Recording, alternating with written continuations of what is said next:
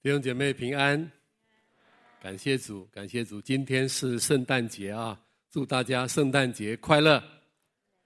我们啊，圣诞节是代表主耶稣基督自己来到我们中间，上帝非常乐意跟他的子民同在。啊，今天我们能够在这边敬拜神，也是神的恩典，在他的同在当中来敬拜他，实在是莫大的恩典啊！我们一起来祷告。主耶稣，还是谢谢你恩待我们，保守我们，主啊，让我们能够来到你的面前敬拜，并且你也要在这个敬拜当中对每一个人的心说话。我恳求亲爱的圣灵保惠师在我们中间做工，运行在我们的心里面，感动我们，光照我们，让我们能够听见，能够看见你对我们的话语，并且能够遵行你的道。谢谢主，听我们的祷告，奉主耶稣的名，阿门。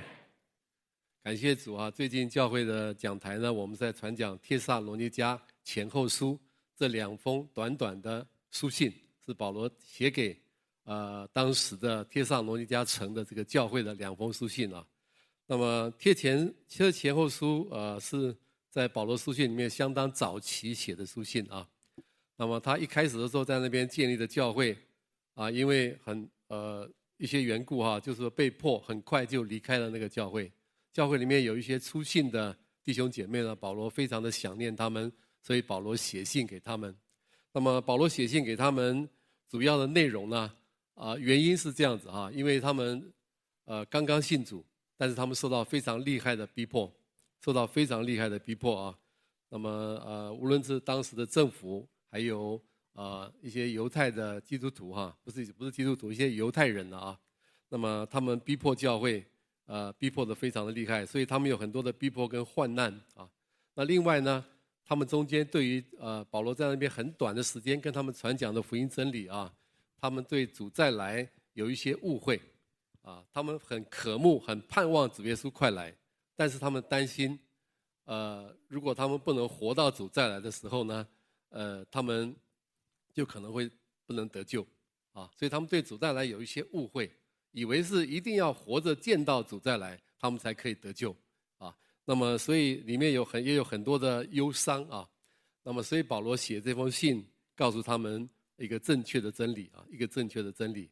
保罗跟他们说：“你们是肯定得救的，你们是光明之子，你们是白昼之子，你们不是预定受刑罚，你们乃是预定得救的，并且保罗劝勉他们要在信心、爱心跟盼望上面继续不断的成长。”这是贴前书啊，那么保罗后来又写离开之后啊，呃，过了一段时间，可能有几个月的时间了，可能不到一年的时间了，啊，帖撒罗尼迦教会呢又遇到一些新的状况，那所以保罗又写信给他们啊，就写的贴后书啊，贴后书，他们呃有一个东西没有改变，就是他们继续的遇见很厉害的逼迫和患难，而且他们中间又有了一个新的异端。啊，这个异端呢是在传讲说，呃，主耶稣已经来了，哦，他们就更紧张哈，因为想到主快再来，已经是很紧张的事了。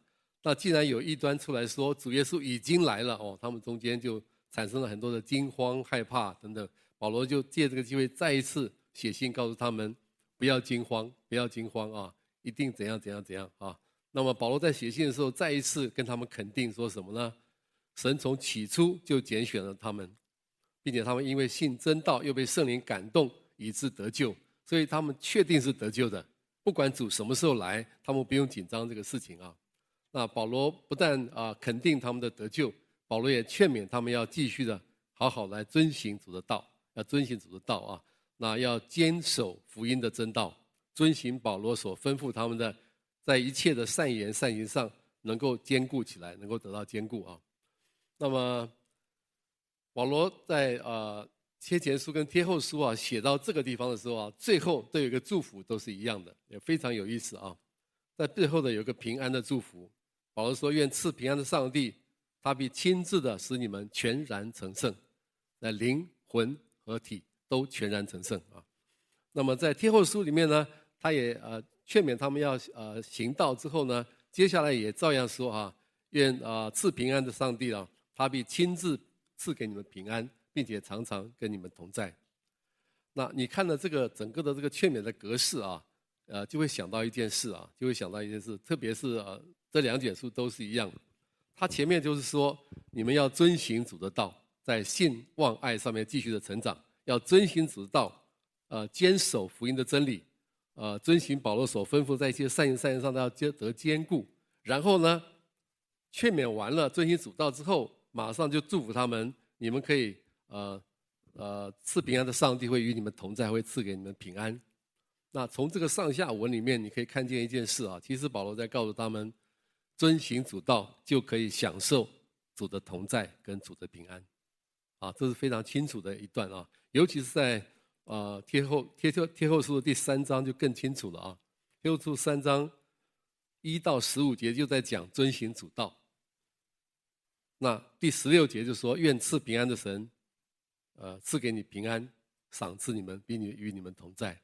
所以，先是遵行主道，然后是享受主所赐的平安。遵行主道就可以享受平安啊！我们今天的呃主题呢，就是要讲行主道享平安，行主道享平安啊。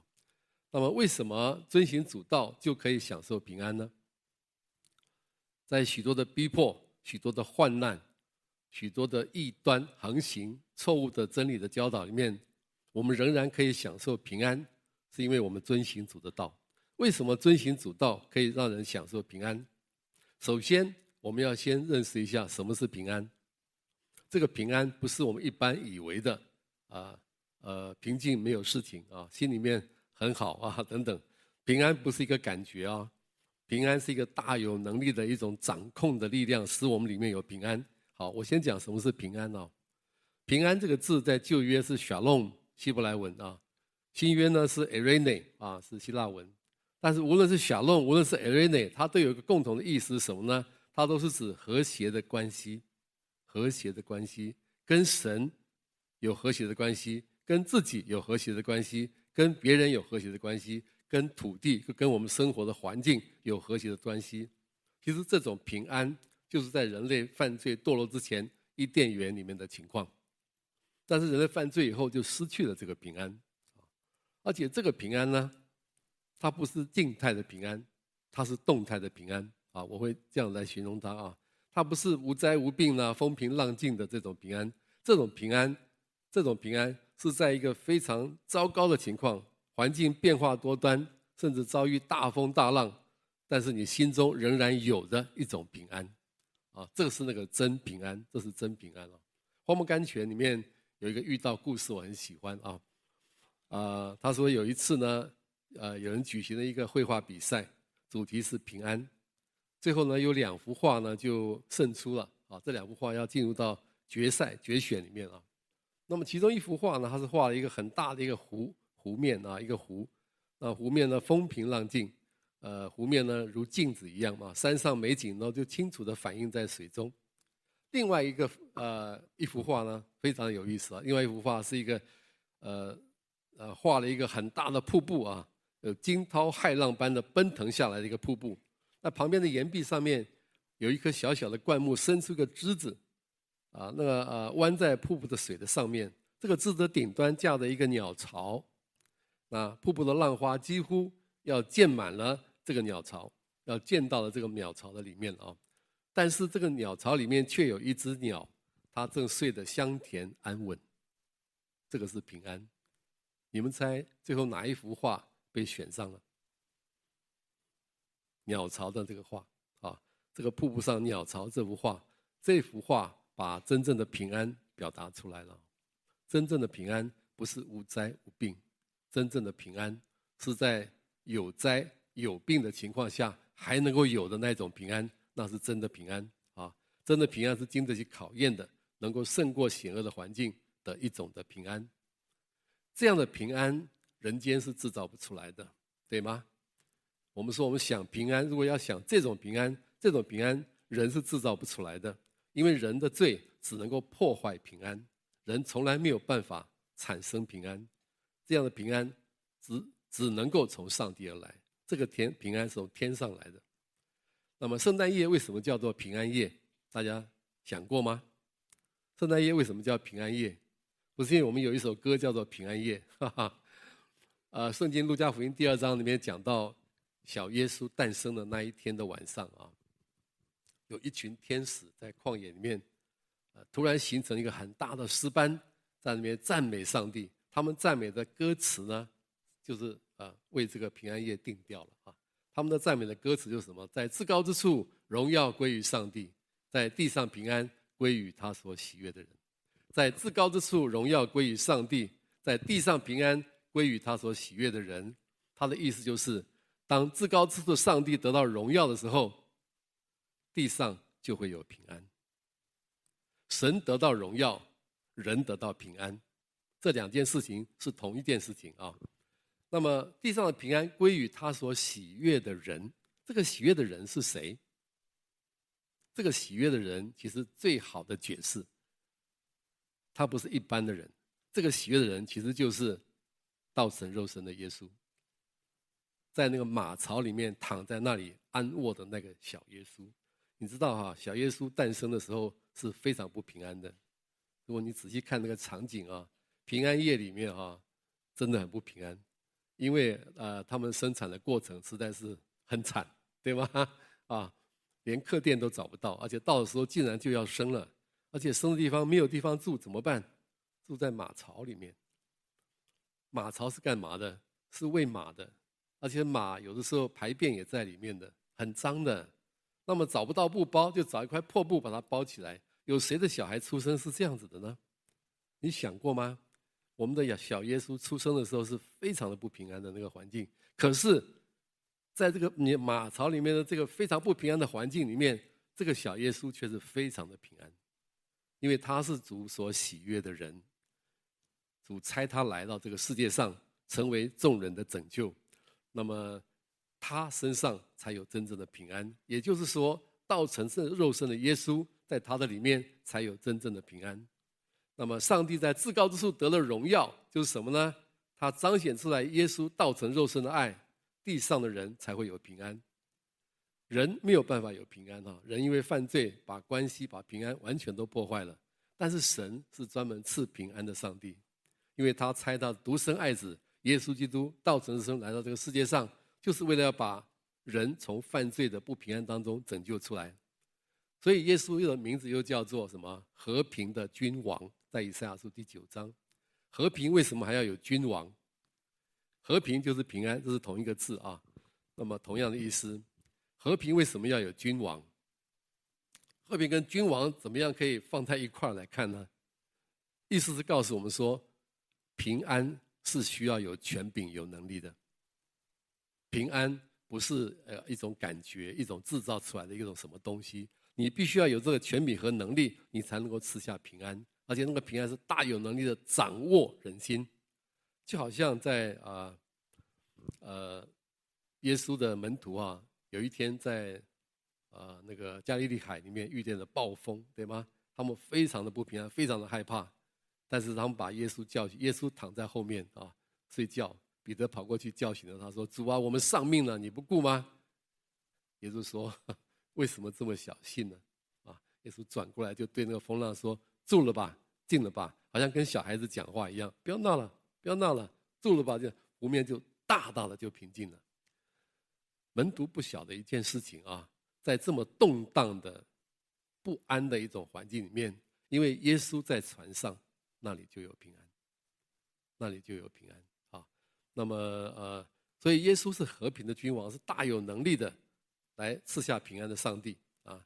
耶稣又呃是我们的和睦，在以弗所书第二章里面讲，耶稣是我们的和睦。和睦这个字就是和平，也就是平安的意思啊。因为耶稣用十字架拆毁了呃人跟人中间隔断的墙，废除了人跟人之间的冤仇，使两下能够合而为一。能够有和平，能够有平安，所以呢，我们所传的福音又叫做平和平的福音，对吗？平安的福音，这一切都告诉我们一件事情啊：平安唯独从上帝那里来，有耶稣就有平安，啊，平安是来自于神的。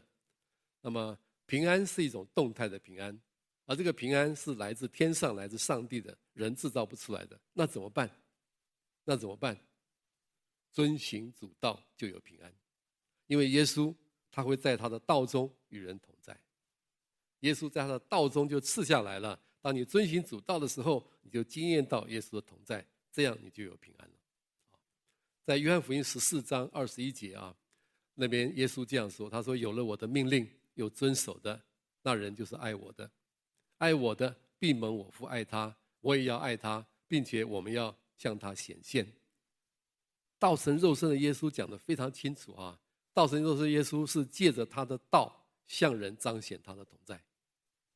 那些遵循他的道中的人，就在这个道中会遇见耶稣，这是耶稣很明确的一个应许啊！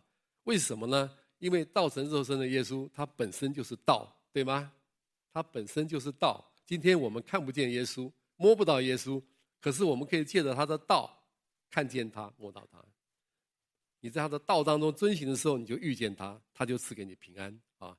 腓立比书第四章第九节那边也这样说哈，说：“你们在我身上所学习、所领受的、所听见的、所看见的这些事，你们都要去行。赐平安的上帝就必与你们同在。”看到没有？非常清楚啊！遵行主的道，就必有赐平安的神的同在，就会有真正的平安。啊，我有我有一个经验呢，我跟大家分享一下啊。就经验到在神的道里面遇见的平安呢，呃，我其实疾病啊带给人非常大的压力啊，人真的是无能为力的。有一年呢，我可能是因为我的侍奉，呃，生活跟侍奉的压力太重啊，我得了十二指肠溃疡。其实我一直都啊，这我的肠胃一直都是我的一个很大的弱点。我父亲就是因为呃食道的一个很粗的血管破裂。就意外的流血出血，来不及救就死亡啊！其实我也蛮担心的，在那个时候啊。那么 有一次呢，我非常严重啊，甚至到溃疡的程度了啊。我痛得在床上面打滚。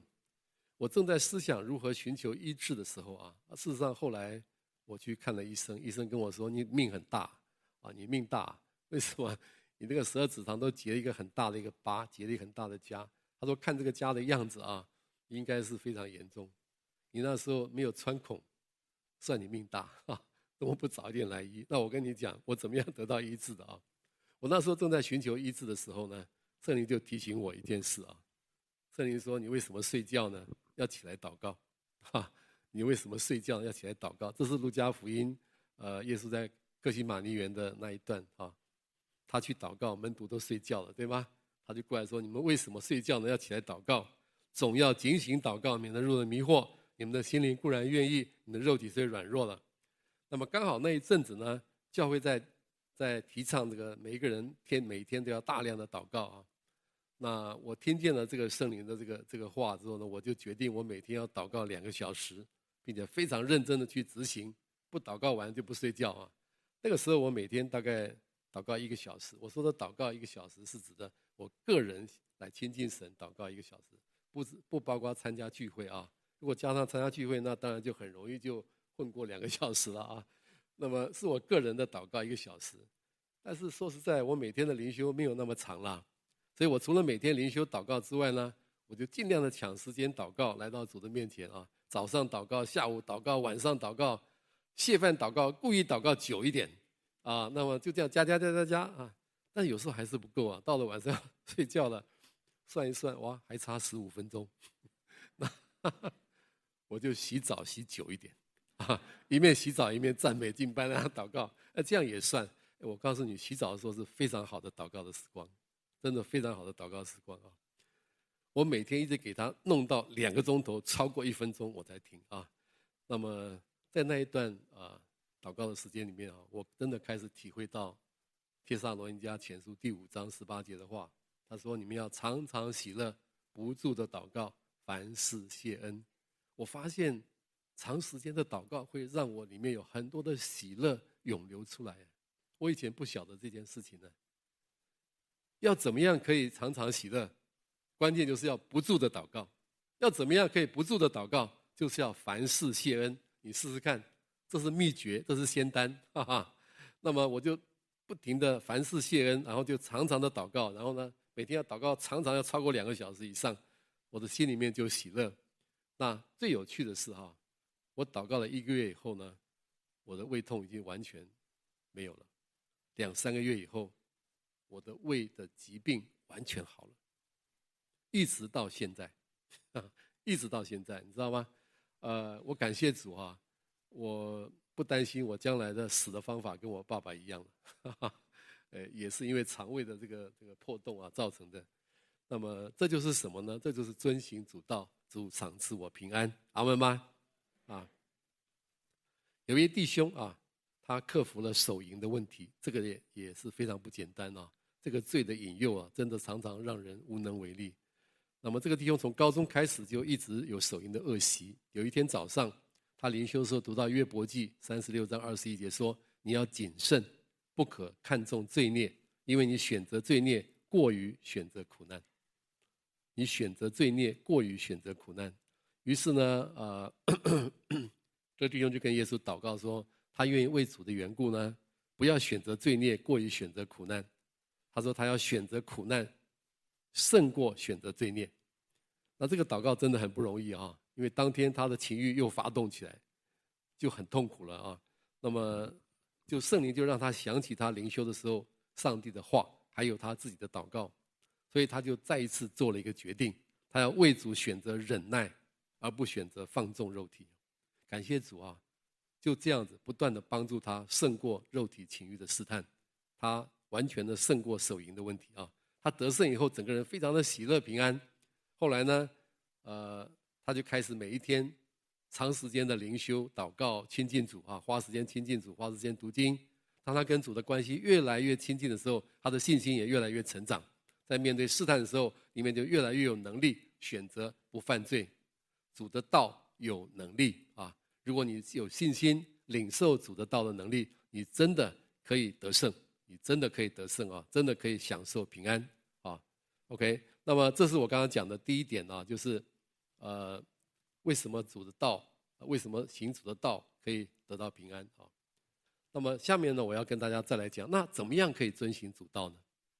遵行主道有的时候不容易啊，有的时候不容易。你像那个手淫的那位弟兄啊，呃，像我的祷告啊，真的是不容易啊。我们都有自己的习惯，都已经在那里面已经很久，你要怎么样可以突破？主的道进来会带领我们突破我们的习惯的啊，那么但是你怎么样可以真的遵循主道，使你可以可以有突破呢？啊，有两个秘诀，有两个秘诀，在这段啊圣经里面提到的两个非常简单的秘诀啊，但是非常重要。第一个是你要确信主的道大有能力的运行在你的心里面，你要相信主的道是有能力的，它是运行在人的心中，运行在人的心中。在贴后三章一节这边说啊。保罗说：“请你们为我祷告，为我们祷告，好叫主的道理快快行开，如同在你们中间一样，让主得荣耀。”这个“快快行开”这个字非常有意思啊！“快快行开”，这个“行开”这个字，它的原文是奔跑、赛跑。保罗是想到那个，一定是想到在在当时的这个呃奥林匹克运动赛里面的那些选手，他们奋力奔跑的样子。保罗也曾经在哥林多前书第九章那边也说了，他说他奔跑不是没有定向的，对吗？那个奔跑，那个奔跑又叫做赛跑。他主的道好像是赛跑的选手一样，他自己会跑得很快的，他会超越人的软弱，超越人的抵挡，甚至超越语言跟文化的障碍。主的道会一直兴旺，一直过去啊。那么呃，《使徒行传》里面记载了三次神的道兴旺起来，都在讲这件事情啊。主的道跑得很快的。起先是在耶路撒冷，很多人信了主，对吗？后来耶路撒冷的道传得越来越多。那到第六章的时候，他说耶路撒冷的门徒这数目增加了很多啊，主的道兴旺起来，许多祭司都信从了这道。都在耶路撒冷。到了十二章那里又说神的道又日渐兴旺，越发广传，那是指在撒玛利亚、犹太全地。到了十九章，在以弗所那边有个很大的复兴。那边又讲主的道大大的兴旺，而且得胜，就是这样。你看主的道从耶路撒冷到撒玛利亚、犹太全地，到以弗所，甚至到马其顿，到一直往西、往东这样扩展了。主的道快快的行开，就是这样的，就是这样的啊。那么不但是这样子啊，在贴前一章八节那边，保罗也用了一个字啊，就是传扬出来。贴前一章八节这边啊，主的道传扬出来。他说：“因为主的道从你们那里已经传扬出来，你们向神的信心不但在马其顿和亚该亚，就在各处也都传开了，所以不用我说什么话。”哎，这边也是非常有意思的啊。这个“传扬”这个字啊，呃，他的意思是一个很大的号角、吹号，非常大的声音，或是打雷，非常大的雷声。保罗意思是，主的道在贴上罗尼迦这边，好像一个非常大的号角。跟很大的雷声、闪电一样，让整个希腊半岛都听见了。而主的道怎么传出去呢？是透过贴教会传出去的。那么这个传扬的能力非常的强。这边你就可以看见哈，主的道是大有能力的，对吗？主的道大有能力的运行在人的心里面。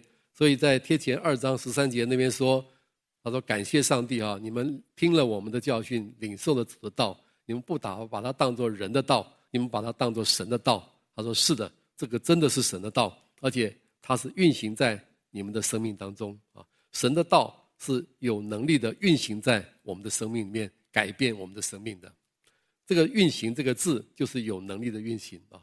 讲到这个有能力的运行，我就想到以前，呃，我用这个我们我们家用这个老式的这个电器的时候啊，我有个经验啊，呃，不晓得你们有没有这个经验了啊，就是。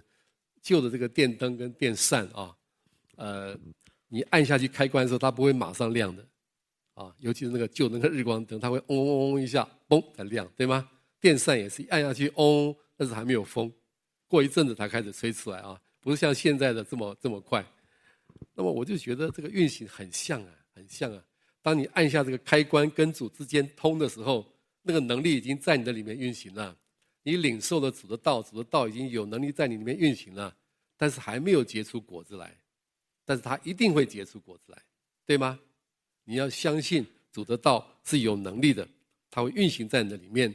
所以在呃帖后一章十一节那边说，愿主用大能成就你们一切所羡慕的良善和一切因信心所做的功夫，好好的领受神的道，把它放在你的心里面，主的道真的会改变你。真的会改变你啊！那么好，这是第一个秘诀啊，要确信主的道大有能力。第二个呢，要倚靠圣灵，要进入基督的爱与忍耐，倚靠圣灵。在天后书的第三章的四到五节，你看这两节的这个经文啊，呃，你就会会发现这个这个秘诀啊。第四节这边说，我们靠主深信，你们现在是遵行我们所吩咐的，后来也必要遵行。第五节说，愿主引导你们的心。叫你们爱神，并学基督的忍耐，遵行主的道，不是用自己的蛮力，遵行主的道需要让圣灵引导我们的心，让我们进入到神的这个呃属性里面，进入到基督的爱、神的爱，进入到基督的忍耐里面。也就是说，我们遵循主的道需要靠着神啊，遵循主的道这件事情不是人。自己可以做到的啊，需要依靠圣灵，圣灵会光照我们，带领我们进入一切的真理，对吧？约翰福音十六章那里，耶稣这样说：“他说我还有好多事情要告诉你们，只是你们现在担当不了。这担当不了，也可以翻成领会不了、领悟不了啊。啊只等真理的圣灵来了，他要引导你们明白一切的真理，引导你们明白。这个明白原文是进入，圣灵要引导你们进入一切的真理。哇！这是圣灵的工作啊！我们读了神的道，你不一定能够遵行的。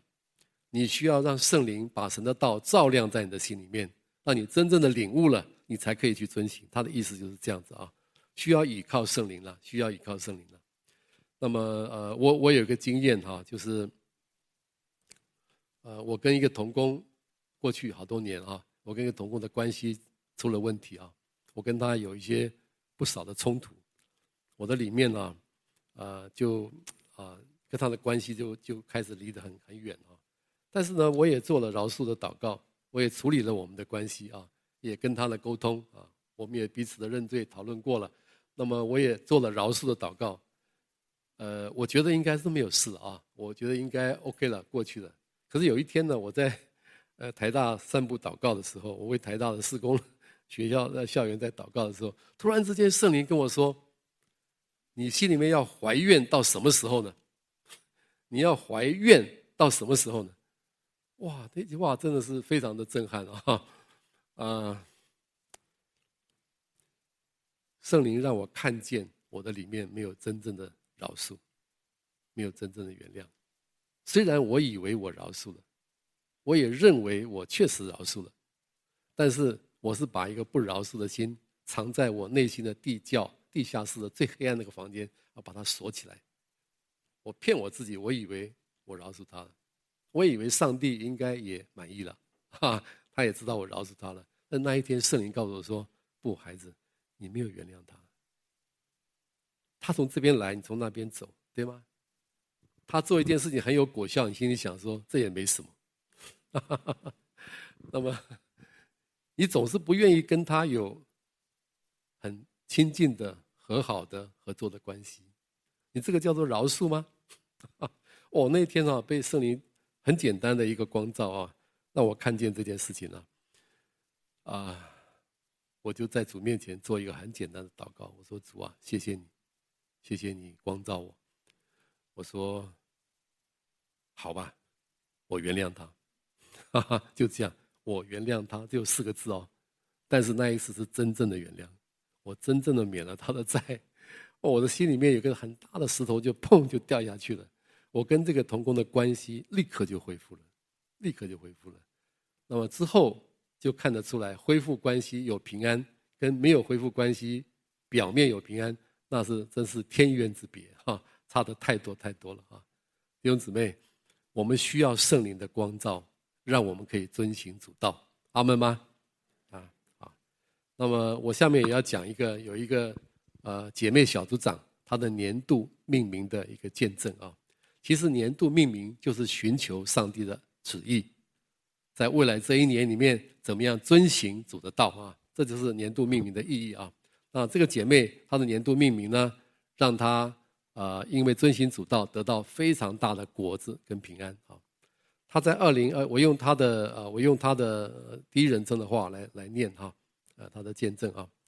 那么这个姐妹小组长呢，她的二零二一年的命名是多而又多结果子年，那二零二二年的命名呢，就是今年啊，命名是收成年啊。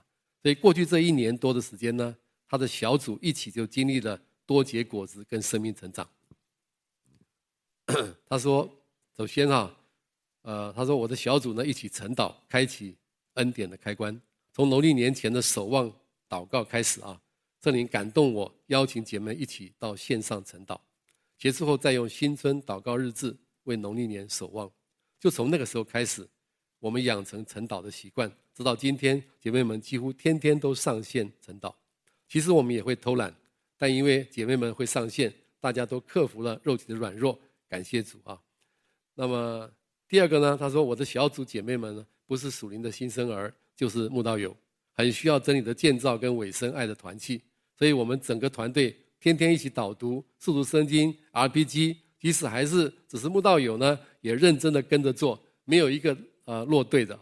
那其中的秘诀就是花时间陪伴，而可以这样做，是因为呃我有忠心的同工以及很好的属灵的遮盖，为我祷告。”那么结果呢？祷告带来不可思议的改变啊！借着这样紧密的陪伴，姐妹们开始在祷告与代祷中经历了上帝啊。那么第一个呢，当中呢，因着代祷跟陪伴，有一个姐妹和她的先生的关系开始转变。做太太的她，从关系破裂到现在，已经可以有智慧的回应先生，不去踩先生的地雷，夫妻的关系越来越有希望。啊，一个姐妹呢，从丈夫突然去世的低谷里面走出来了。最近她刚刚受洗，天天领受新生命的喜乐，也经历与妈妈的关系有极大的修复与释放。另外呢，呃，有一位和丈夫分居了二十多年的慕道友姐妹啊，因着主的爱，愿意把生病的丈夫接回家里面来照顾。其中适应上的苦楚啊，因着呼求圣灵，让他胜过一次一次的不可能。还有。有一位在我们当中信主十年的姐妹，因为热切的委身在小组里面，生命大大的被更新，越来越喜乐，有盼望。我们的主乐意向寻求他的人显现他自己，是那样又真又活的上帝啊！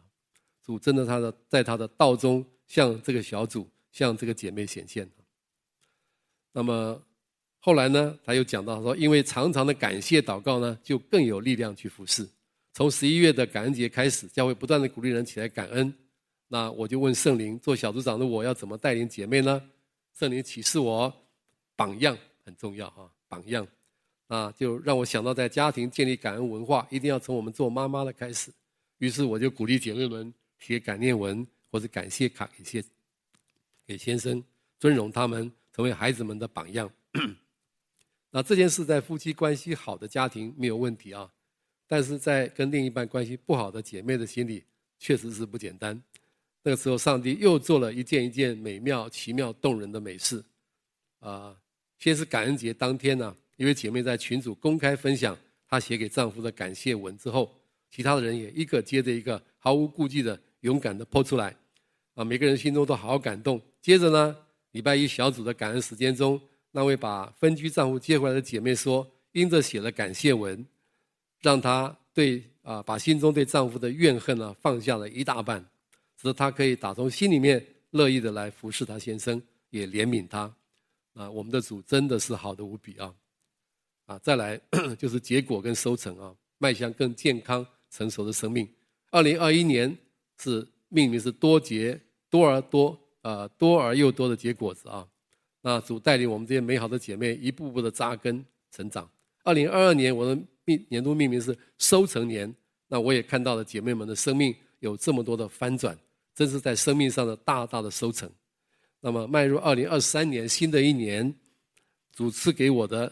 命名是健康年，啊，我们领受主需要去见证主、分享主，但最重要的是要有健康的身心灵，啊，愿赐全人健康的主呢，继续在未来一年造访小组的每位姐妹，不仅领受生命的翻转、建造，更要在主里面得到医治、恢复，成为越来越健康的人，好叫我们可以活出所传讲的，也传讲我们所活出来的。这位姐妹的见证啊，未来这一年，我们可以预期啊。他的小组会有非常大的健康跟喜乐会产生出来，因为他遵行主道。遵行主道可以享受平安，为什么呢？因为平安人不能制造，只有神可以赐下。而道成肉身的耶稣，他是透过人的遵行他的道，在他的道中向人显现。有耶稣就有平安。那么如何才能够遵行主道呢？第一个，你要确信主的道是大有能力的运行在人的心里面。改变人的生命。第二个呢，需要依靠圣灵的光照和引导，让你可以遵行主道。我们一起来祷告啊！愿主恩待我们每一个人都能够在未来这一年里面遵行他的道，遇见赐平安的主。我们一起祷告。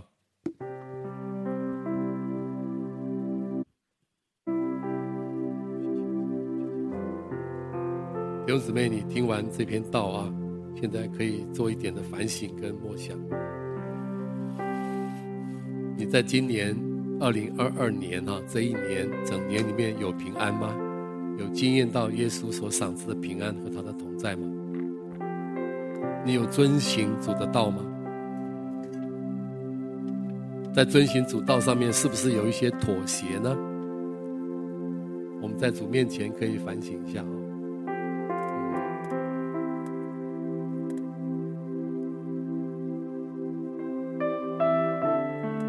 我们也为明年二零二三年寻求上帝的心意，寻求他的给我们的命名，让我们凭着信心遵行他的道，让整年可以经验耶稣的平安。我们一起来祷告好吗？我们一起同声开口，我们来祷告。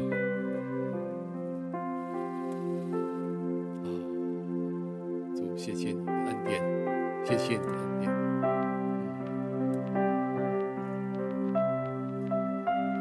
主。谢谢你，谢谢你告诉我们遵行主道就会享受平安，因为道成肉身的主在他的道中向我们显现。